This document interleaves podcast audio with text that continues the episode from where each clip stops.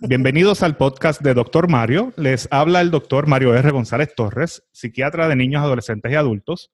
En el episodio de hoy hablaremos sobre estrategias y otros temas de interés para enfrentarnos al comienzo de este nuevo año académico. Para eso nos acompaña la doctora Joycet Aponte. Joycet es psicóloga clínica, quien también es supervisora, eh, supervisora clínica en la Universidad Carlos Albizu y tiene su práctica privada en San Juan, Puerto Rico. Hola Joycet, bienvenida al podcast de Doctor Mario. Hola, doctor Mario, saludos. Qué bueno que estás aquí con nosotros porque, ¿verdad? Este tema para mí es, me, toca, me toca en, lo profundo de mi ser, ¿verdad? Ya que como se acerca el comienzo de las clases, eh, esto me trae recuerdos y flashbacks de lo que fue la experiencia, sobre todo de los últimos dos meses del año escolar pasado, cuando estaba comenzando toda esta situación de, la pandemia, que en realidad ocurrió de un momento para otro y, no, dio, no dio tiempo para que uno se preparara. Y yo amo a mis hijos, yo tengo dos niños pequeños, están en escuela elemental, ellos son la luz de mis ojos, pero durante ese momento había días como que ni, ni yo lo soportaba a ellos, ni ellos me soportaban a mí, ¿no? Y ya que, de cierta forma, ya que el año académico comienza otra vez a distancia y quién sabe por cuánto tiempo se mantenga de esa forma, yo creo que es importante hablar de, estrategias o que nos deje algunos consejitos de cómo enfrentarnos, cómo enfrentarnos a esto, ¿verdad? Eh, ¿Cómo tú crees que podemos manejar la, la, logística de hacer este balance entre el estudio de nuestros niños y nuestro trabajo, ¿verdad? Porque como quiera va a haber algunos padres que vamos a tener que trabajar desde la casa. Sí, este, ciertamente quiero agradecer que fuiste tan honesto, ¿verdad? Valido tu sentimiento de, pues, este, ese estrés que uno sentía, ¿verdad? En todo ese tiempo y ahora pensar esto es lo que viene y uno asustarse y esos pensamientos y sentimientos regresan a nosotros. Y ciertamente una de las cosas que tenemos positivos es que ya pasamos por algo, ¿verdad? Tuvimos como un fogueo, vamos a decir, y ahora, pues quizás podemos aprender un poquito de experiencias pasadas para ver cómo podemos adaptarnos a esto. Entre las cosas que podemos hacer, cuando me preguntaste de la logística, pues quizás esto es algo que hicieron algunos papás, lo aprendieron, a lo mejor algunos lo van a empezar ahora, pero es tener el área lista para los niños, ¿verdad? Donde sea que ellos vayan a estar llevando a cabo sus clases, tener esa área preparada de estudios para ellos. Hay algunos profesionales que dicen no debe ser en el cuarto, pero en realidad para algunas personas no hay otra opción, tiene que ser en el cuarto, o sea que tenemos que ver cómo es que lo vamos a hacer. Una de las cosas más importantes es tener los materiales todos listos. Hay personas que utilizan una canasta donde ahí los tienen todos, hay personas que utilizan como un bulto, como si fueran a la escuela y ahí tienen todos los materiales que tengan que utilizar en, ese, en el día de, clase virtual, para entonces evitar el no lo tengo, ¿dónde está? Levantarse. Tener también un schedule. Eh, tengo muchas personas que compraron como de, las pizarras esas este, pequeñas y le escribían el schedule con el horario a los niños. Eso ayuda. Pues entonces el niño también ve de tal hora a tal hora tengo tal cosa. Y quizás poner, poner unas reglas, ¿verdad? De unos límites que en el tiempo que estás en, esa clase no te vas a estar levantando a buscar algo en la cocina, porque vas a tener una hora de break. Está allí en el, en el chart que hicimos, en el schedule, y en esa hora te puedes comer tu snack. Em, hay que aprender a manejar también esa, ¿verdad? esa logística de cómo vamos nosotros a trabajar y los niños estar en, en el salón también. Así que muchas veces los padres tienen que hacer su agenda de acuerdo al schedule de los niños. Y nos vamos a tener que adaptar a eso. Algunos padres prefieren levantarse más temprano por la mañana y aprovechar algo, algunos prefieren hacerlo más por la noche, pero ciertamente en el tiempo que el niño esté, esté en el salón virtual, es importante que ese papá entonces pueda ir eh, adelantando algo de su trabajo. Sí, y también yo creo que tenemos que ajustarlo a las edades y a la etapa del desarrollo del niño. Porque quizás un adolescente pues, puede trabajar un poco más independiente. Eh, por ejemplo, comentándote de mis experiencias, pues mis niños son pequeños y al principio yo los tenía en, cada quien en su cuarto y cada cierto tiempo yo iba a, a observarlos. Y me topé que de momento a la mitad de la clase de matemáticas uno estaba viendo YouTube, o el otro estaba jugando con los Legos y tuve que hacer un cambio completamente de cómo yo los manejaba. Entonces, de momento estábamos todos en un mismo cuarto para yo poder tener, tener control.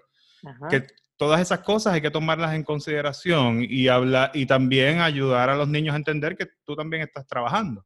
También me pasó en muchas ocasiones que yo estaba con una sesión con un paciente y me interrumpían para X o Y cosas, ¿verdad?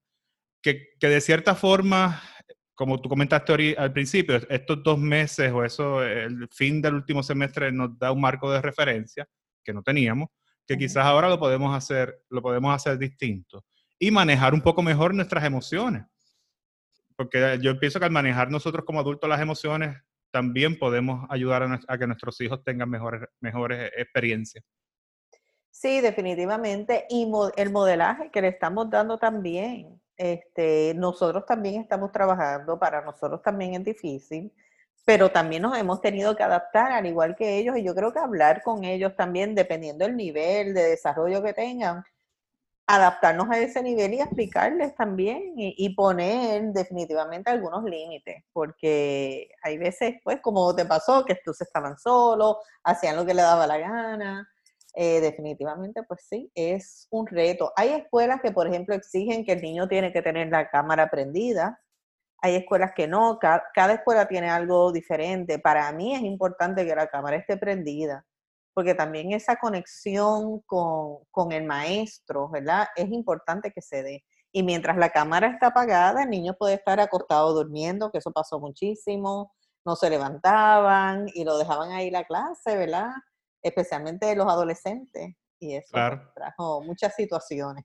Y si está la cámara prendida, pues nosotros los adultos también eh, tener eso en consideración, porque yo creo que, no sé si tuviste la oportunidad, yo vi muchos videos en las redes sociales, en distintos lugares, de a veces de personas que no se daban cuenta que se estaba en una conferencia y pasaban cosas pues que, que pueden ser vergonzosas, graciosas, etcétera, y que interfieren con el, con el flujo de, de, de la escuela ahorita que tú comentas la parte de hacer un calendario, yo creo que también dentro del calendario es muy importante sacar tiempo para, pues, para uno como adulto, tiempo para compartir con los niños, este, tiempo para, para hacer las distintas comidas, porque de esa forma yo creo que uno puede tener mejor control, mejor control. Y yo creo que, que pues cada escuela varía, pero sería bueno que siempre haya una comunicación directa con los maestros, que haya esa, esa forma, porque por ejemplo, hay algunas clases, pues, eh, algunas clases que nosotros podemos ayudarlos, pero otras no.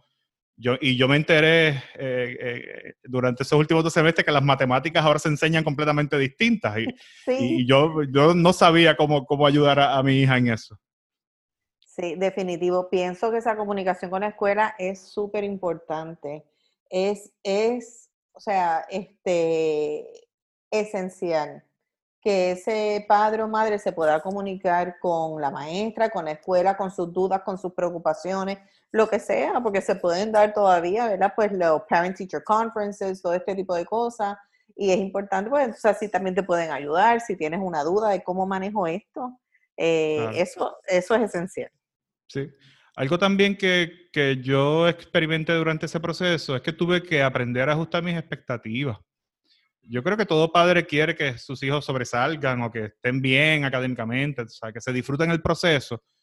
Y dentro de lo que estamos viviendo, que es algo completamente inusual, sin precedentes, como querramos llamarlo, a veces nos ponemos mucha presión por distintas, por distintas cosas, ¿verdad?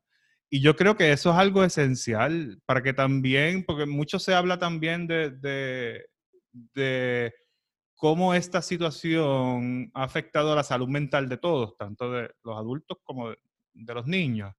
Y a veces uno, tiene que ser más flexible en ciertas áreas para entonces poder ayudar a que se manejen mejor las emociones.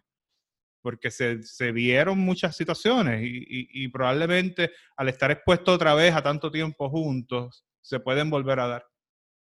Definitivamente estoy de acuerdo. ese tiempo, ¿verdad? Para este, procesar todo lo que nos está pasando, pues e, es, bien importante. Y oye, como cuando estamos en un avión que te dicen que si hay un cambio en el nivel de oxígeno, la mascarilla cae, primero se lo pone el adulto y después el niño.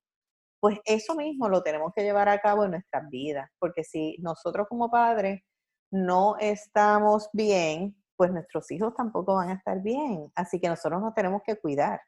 Eso es bien, bien importante. Si nosotros como padres estamos completamente desubicados, estresados, se lo vamos a transmitir a ellos y no los vamos a poder ayudar y guiar en este proceso que es algo nuevo y diferente para todos nosotros. Sí, sí. Y en ocasiones el tiempo fuera tomárselo uno. Y hay muchos lugares que tú puedes buscar distintas estrategias o distintos ejercicios para ayudarte a controlar, a controlar las emociones que quizá eso es algo que todo el que nos escucha debe estar consciente de que está disponible y que lo pueden aprender y ponerlo en práctica. Sí, y tú también habías mencionado lo de las expectativas, que, a veces, ¿verdad? Este, hay que modificarlas. Y a veces nos ponemos unas metas bien grandes para nosotros mismos, este, pues ahora yo voy a coger este tiempo, me voy a poner en forma y voy a hacer ejercicio todos los días y quizás pues lo tenemos, quizás si pensamos en algo más pequeño, unos logros más pequeños, pues por hoy voy a tomar las escaleras. Este, o mi expectativa o mi meta va a ser yo voy a ser mejor madre y ahora sí que voy a estar súper al día con todas las asignaciones de mis hijos y lo voy a hacer todo perfecto y todo bien pues quizás por hoy, pues me voy a enfocar en que voy a abrazar a mi hijo, que a veces eso ni se da, este, pero es una realidad.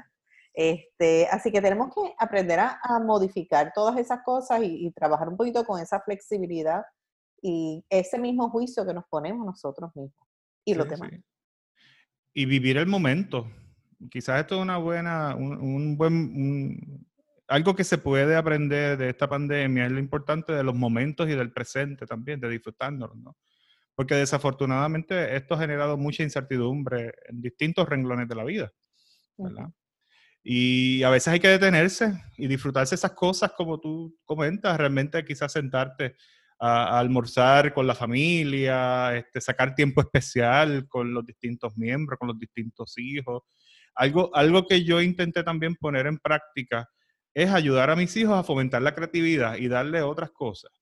De que sí fui un poco más flexible con los electrónicos durante la pandemia, pues sí, porque pues, desafortunadamente no hay tantas opciones. Pero también a la misma vez darle un tiempo sin electrónicos y los puse a dibujar, a pintar, a, construir con legos, cosas así, pueden complementar, porque también los, los niños necesitan hacer distintas actividades, tampoco todo debe ser enfocarse solamente en la parte académica y de los estudios. Definitivamente, y eso es algo que quizás, ¿verdad? No pensamos, pero esos momentos que utilizaste con ellos para hacer cosas creativas, los legos, pintar, lo que fuera, pues este, huertos, ¿verdad? Todas esas cosas que las personas fueron integrando a sus vidas, cosas nuevas, quizás son cosas que cuando miremos hacia atrás a, ese a este tiempo que estamos viviendo ahora, a lo mejor nuestros hijos se van a llevar esas memorias. Y algo que pensamos que fue algo, pues quizás insignificante, quizás va a ser muy importante para ellos, porque fue algo completamente diferente. Así que eso es bien importante también nosotros pensar cómo yo quiero que me recuerden cuando se acabe esta situación, porque esto en algún momento regresaremos, ¿verdad? A, a, a nuestras vidas más normales, eh, como yo quiero que me recuerden y tener esos valores, ¿verdad? Bien presentes, porque eso quizás también nos puede ayudar, esos valores nos llevan a, comprometernos a alguna acción, es importante. Le, da un significado distinto a la experiencia y, no se enfoca tanto en lo negativo, porque pues, desafortunadamente durante este periodo pues hay mucha como que muchas noticias negativas, muchas preocupaciones, incertidumbre, angustia. Y también esos momentos que sacamos con, para nosotros y con nuestros seres queridos, nos ayuda a poner en perspectiva el esfuerzo que estamos haciendo. A mí me pasó en algunas ocasiones que yo, pues yo estoy en un chat de la escuela de, de, mis hijos, ¿no? Y ahí tú ves como que cada, cada persona o cada núcleo supuestamente manejaba las cosas distintas y a veces uno tenía la, percepción como que había algunas personas que la manejaban súper bien y que no tenían ninguna dificultad. Y de momento se daban esos procesos justo cuando había una, eh, tenía que separar a mis hijos que estaban peleando por una tontería o uno estaba frustrado porque se cayó la conexión del de, internet, todo ese tipo de cosas. Y yo creo que el hacer todas esas actividades nos puede y, y, enfocar la experiencia de una forma distinta, nos ayuda a poner todo en un contexto y ver que quizás no hay nada perfecto. Lo importante es nosotros dar el máximo esfuerzo, aprender de cada situación y al final del día sentirnos conformes con lo que estamos haciendo. Definitivamente, no hay nada perfecto y ninguno de nosotros somos perfectos. Eso es parte de, la condición humana, la imperfección. Pero hemos vivido mucho tiempo pensando que tenemos que ser perfectos. Hasta cuando hablamos de lo que es autoestima, que este, implica pues un juicio de que tengo que ser sobre el promedio para ser bueno, para tener valor, eh, para que los demás me puedan juzgar de esta manera.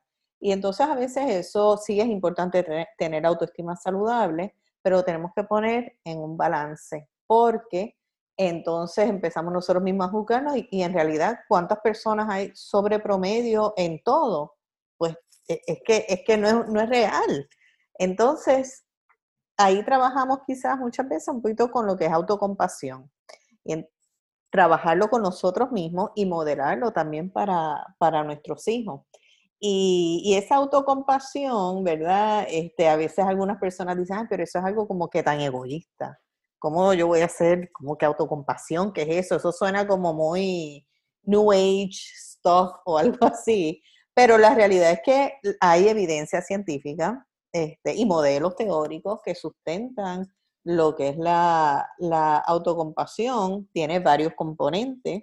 Uno de, ellos es el mindfulness, que es estar presente, ¿verdad? En el momento presente, sin un juicio. Este, y, cuando hablamos específicamente de autocompasión, a veces lo que hacemos es que decimos, pues, yo lo que, lo que quiero hacer en este momento es notar cómo es que me estoy sintiendo.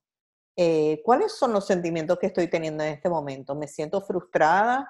Porque me comparé con los demás papás que lograron que ese proyecto quedó espectacular y cuando los estudiantes lo enseñaron y el mío era como bien primitivo, vamos a decir, y no era como el de los otros, pues yo pienso, Dios mío, yo fallé, fallé como madre porque no logré que ellos hicieran esto otro tan increíble. Así que ahí el componente de mindfulness está presente en el sentido de que nos estamos empezando a dar cuenta de a identificar ese sentimiento que estoy sintiendo es frustración, es este, tristeza, estoy pensando que, no lo puedo lograr, que soy una mala madre, ¿verdad? Así que ese, ese primer componente es importante, empezar a identificarlo. Y muchas veces estamos viviendo nuestra vida en automático y no paramos a pensar ni cómo es que nos sentimos. Simplemente como que, pues, tuve el pensamiento de que soy una mala madre, soy la peor, y a veces nos tenemos que distanciar un poquito de eso, es decir, estoy teniendo un pensamiento que dice que tal y tal cosa, pero no quiere decir que yo soy ese pensamiento. Y esa pausa con lo que es la atención plena y el mindfulness, empezar a identificar los pensamientos, es uno de los primeros pasos. Sí. Este, ¿tú, ¿Tú pudiste ver, notar algo de eso? Yo tuve que hacerlo en muchas ocasiones realmente durante el proceso. Este, por varias razones. Este, pues sí, uno es el marco de referencia para nuestros hijos, de cómo manejamos las cosas, nuestras emociones. Y si, por ejemplo, yo le pido a mis hijos que le pongan nombre a sus emociones, pues yo tengo que saber cuál es el nombre de esas emociones para poder, para poder guiarlos. Y en ocasiones tuve que tomarme mi, espacio. Yo por lo menos eh, busqué la meditación, busqué hacer ese análisis para poder sentirme un poco mejor dentro de la, de la situación. Algo que yo le digo mucho a los pacientes es, que esto de ser padre uno lo sigue aprendiendo en el camino. Correcto. Lo que uno tiene de marcos de referencia es los que, pues, los que nos criaron, nuestros padres o nuestros cuidadores primarios hicieron con nosotros. Y de ahí, pues, uno elige las cosas que sí utiliza, las que no, y por ahí va, ¿no? este, y todos pasamos por ese proceso. A veces yo, yo, yo digo en broma, pero en serio, a mis pacientes, de que pues yo soy psiquiatra, psiquiatra de niños adolescentes, yo te ayudo a ti con tus hijos, pero a veces los míos me sacan por el techo que el que quiere salir corriendo soy yo, ¿verdad? Y yo creo que eso es parte de, la humanidad, ¿no? Todos somos así, todos tenemos nuestro, nuestro límite. Y, este momento en particular, este, e, esta experiencia de la pandemia, nos ha puesto en un lugar que nunca, nuevamente, que esto no nunca lo habíamos experimentado antes. Y entonces tenemos que tener cuidado de no, de no ser más duros con nosotros mismos de lo que amerita. Ahorita comentaste la palabra, eh, eh, dijiste la palabra egoísmo. Y entonces yo lo que pienso es que si, si tú no te ocupas de ti, ¿cómo vas a poder ayudar a los demás? ¿verdad? Y desafortunadamente la palabra egoísmo yo pienso que en nuestra sociedad tiene una connotación negativa, pero si vamos a la raíz de lo que, de lo que debe ser, de, nosotros tenemos que pensar en nosotros en muchas ocasiones y tenemos que pues, establecer límites y tenemos a veces a los nenes, tenemos, a los hijos tenemos que decirle que no. Y, también porque ellos tienen que aprender también a, a todas esas cosas y tenemos que también enseñárselo a ellos en algún momento. Y es muy importante, nosotros, si nosotros no tomamos ese tiempo y no nos controlamos, se nos va a ser mucho más difícil manejar esta realidad. Definitivamente. Y no solamente aprender a decirle que no a los hijos, a veces a personas, ¿verdad? Que están cerca de nosotros, que nos exigen y nos piden o en el trabajo. Y hay veces nosotros también tenemos que aprender a poner unos límites, porque si no, no podemos seguir. Y, en todo esto, ¿verdad? Que estamos viviendo y esta pandemia y este, esta experiencia única que, nos ha tocado vivir, el, otro de los componentes de autocompasión, aparte del mindfulness, es esa experiencia humana compartida. Y eso nos ayuda muchísimo porque sabemos que no estamos solos. No solamente no estamos solos, el mundo entero está pasando por esto. O sea, no somos los únicos ahora mismo que estamos preocupados por el inicio de clase y tener flashback de lo que nos pasó, ¿verdad? Este, en marzo, abril y mayo. No somos los únicos. Sí, a cada rato leemos en, los periódicos, en, artículos que salen, qué va a pasar con las escuelas, que si van a ser in person, no van a ser in person, qué es lo que va a pasar. Todo esto, no somos los únicos que lo estamos pasando el mundo entero lo está viviendo. Así que el momento que nos estamos sintiendo, que hacemos el mindfulness y nos damos cuenta de ese sentimiento que tenemos ahí, ya sea de frustración, de lo que sea, pues entonces decir, oye, yo no soy la única que está pasando por esto. El resto del mundo está conmigo. Y ahí entra el tercer componente, que es el kindness o amabilidad, ¿verdad? y es ser amables con nosotros mismos. Y esa es de las cosas más difíciles. Cuando hablamos de autocompasión, a veces sí podemos identificar eh, la emoción que estamos sintiendo, sí podemos decir, ok, no soy la única, esto es algo, este, una experiencia compartida que estamos viviendo, pero ahora me toca ser amable conmigo mismo. Eso es difícil, porque se nos hace mucho más fácil ser amable con los demás ayudar a alguien, ¿verdad? Que necesite algo en, la farmacia, se le cayó algo, yo se lo recogí, se lo di, lo que sea. Eh, nosotros somos profesionales de la salud mental, el instinto es querer ayudar a todo el mundo, ser amable con todo el mundo, pero ser amable con nosotros mismos. Eso es bien difícil. Y eso es algo que como padres, pues también tenemos que ir desarrollando, especialmente en este tiempo, sacar un tiempito para tener, como que empezar a desarrollar una voz interior eh, que me diga eh, algunas palabras eh, dulces, unas palabras que me den como apoyo, que me digan, oye, este, tranquila, no estás sola, todo va a estar bien, coge un tiempo, respira, vamos a seguir, esto no te define, esta experiencia no te define. Y eso es bien difícil hay personas que a veces este, yo les digo, pues, pues vamos a hacer un ejercicio de escribirte una carta eh, con, siendo amable para ti mismo, ¿verdad? Y la voy a dejar ahí, después la voy a leer y, refrescarla. A veces le tomo una foto y le digo, toma una foto y la lees en tu celular cuando puedas, en algún momento, pero como para recordarte eso porque se nos hace bien difícil ser amables con nosotros mismos. E, e, este, hay escalas que miden esto y, y, nos hemos dado cuenta que el 75%, 80% de las personas eh, se les hace bien difícil lograr ser amables con uno mismo. Entonces, ¿qué pasa? Si nosotros cogemos esos tres componentes del mindfulness, de la experiencia humana compartida y de la amabilidad, y lo empezamos a integrar a nuestras vidas, no es que esto vaya a cambiar de la noche a la mañana, pero poquito a poco y empezamos a hacer el modelaje con nuestros hijos. y enseñarle que somos vulnerables también y que cometemos errores. Y quizás si tuve, ¿verdad? Un, momento de locura, como uno dice, y, le dije mil cosas al niño, lo que sea, que yo sé que después yo puedo regresar y decirle, oye, ¿sabes qué? De verdad, eh, me arrepiento de la forma que te hablé, no te hablé de la mejor forma, tuvo un momento difícil. ¿A ti te ha pasado también? Sí, ¿verdad? Hablamos un poquito de eso y como que se procesa. Y voy a intentar hacerlo mejor la próxima vez. Y yo creo que eso es algo importante y se convierte en, un aprendizaje. Pero sí tenemos que practicarlo nosotros, porque si uno no lo practica, ¿cómo también se lo vamos a enseñar a, los demás, verdad? Y algo, otra cosa que pasa a veces es aceptar también la ayuda. A los que estamos también tan acostumbrados a dar, a veces se le hace bien difícil recibir. Eh, que eso es otra cosa que tenemos que estar pendientes.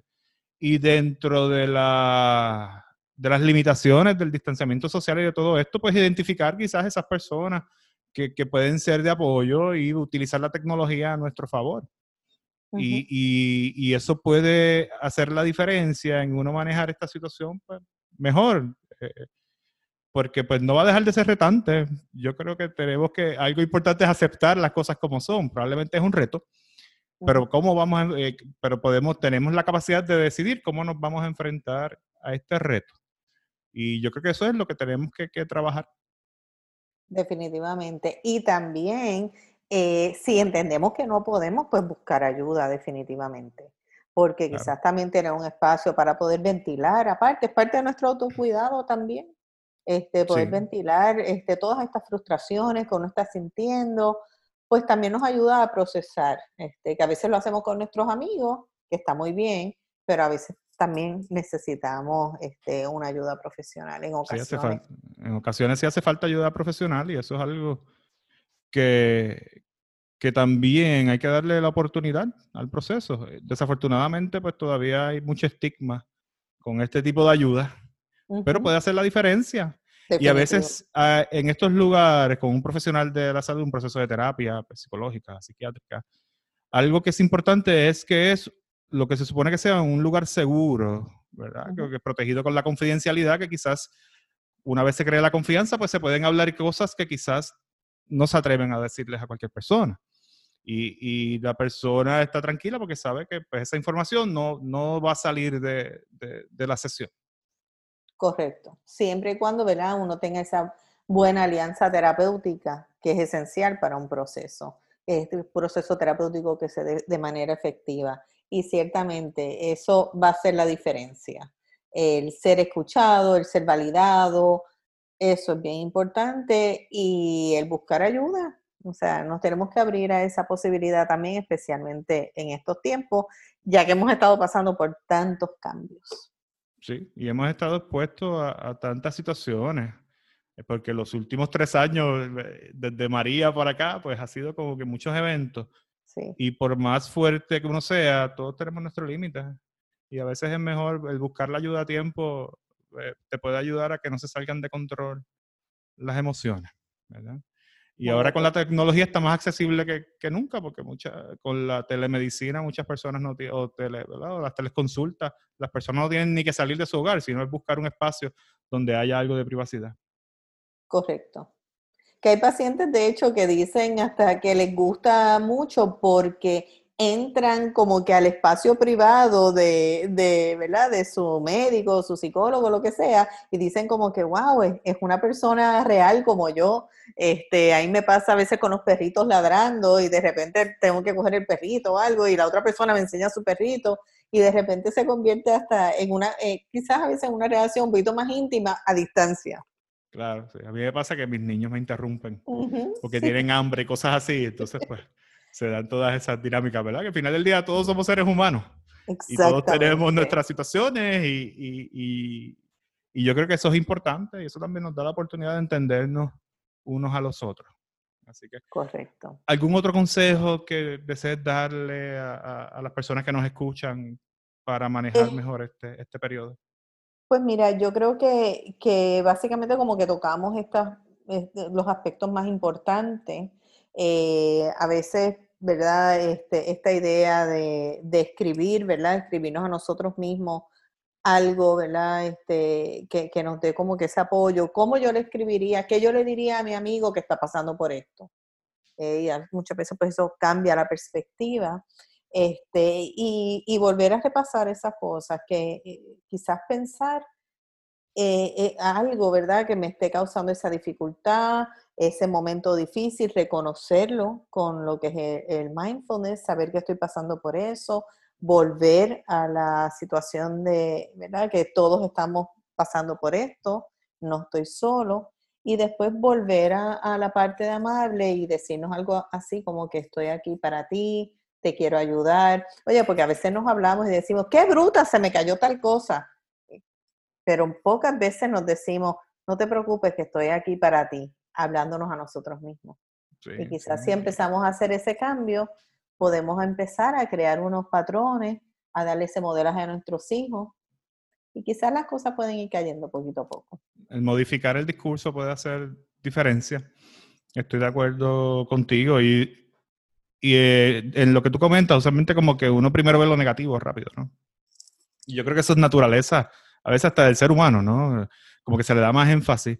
Y obviamos todos los otros esfuerzos que estamos dando, porque pues en el día a día se dan distintas cosas que, que tienen que ocurrir para que la, la, sea más llevadera la experiencia. Pero a veces lo que nos fijamos es cuando se nos olvida algo o cuando hacemos algo de una forma distinta a la que teníamos pensado. Que cometemos un error, fracasamos. Y entonces nos damos duro por eso. Y al final del día, ¿cómo es que aprendemos? Cometiendo errores. Porque si ya lo tengo todo bien, ya lo sé hacer, perfecto pero uno aprende al cometer errores y esa es una lección para nuestros hijos también. Así que es, todo continuar, ¿verdad? Dando ese modelaje y hacerlo con nosotros mismos y así transmitirlo a nuestros hijos. Excelente. ¿Dónde se podría comunicar algún, alguna persona que nos escucha que desee pues, eh, obtener más información sobre tus servicios y, tu oficina, eh, Joyce? al 787-630-1414. Excelente, muchas gracias, este, Joyce. Eh, esperamos que, que, se vuelvan a dar estas colaboraciones. Creo que, que, la información que hemos dado aquí, espero que sea de gran valor para los que los escuchan. Eh, y realmente yo creo que tenemos que tomarlo esto un día a la vez, un día a la vez. Yo sé que se escucha como un cliché, pero algo que nos ha enseñado esta situación de la pandemia es que tenemos que vivir el, el momento, el presente, porque desafortunadamente no podemos hacer planes a largo plazo, porque no sabemos qué va a pasar en las próximas semanas o en los próximos meses. Hay veces que ni un día a la vez, hay veces que es un minuto a la vez, últimamente cómo están las cosas. Así que sí, es momento por momento, día a día, y así seguimos. Y gracias por invitarme también a esta colaboración. Claro, claro. Un placer tenerte aquí con nosotros. Ya saben que para más información sobre los servicios que ofrece Joyset se pueden comunicar al 787-630-1414. Y hasta aquí este episodio del podcast de Dr. Mario. Espero que haya sido de su agrado. Recuerden que pueden seguir mi página de Facebook, Dr. Mario R. González Torres, psiquiatra, y en la página web www.saludmental.blog. Gracias por su sintonía y hasta la próxima.